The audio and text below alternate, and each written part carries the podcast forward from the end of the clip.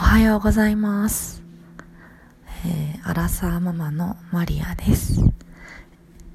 日は1月11日月曜日、成人の日ですね。えー、なぜ今日に限って日付を言っているかというと、私が楽しみにしている鏡開きだからです。あの、二つ飾ってたんですよね。鏡餅。で、早く食べたいなと思って。餅が大好きで。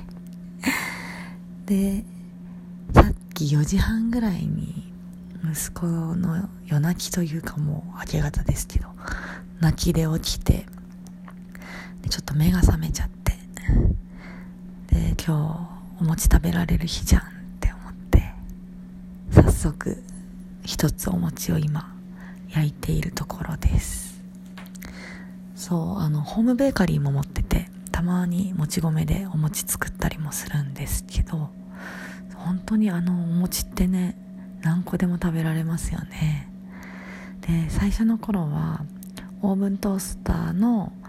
えーと、トースター機能とかを使ってレンジでお餅を焼いてたんですけど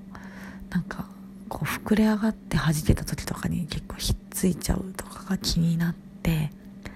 で最近はあのノンフライヤーを持ってるので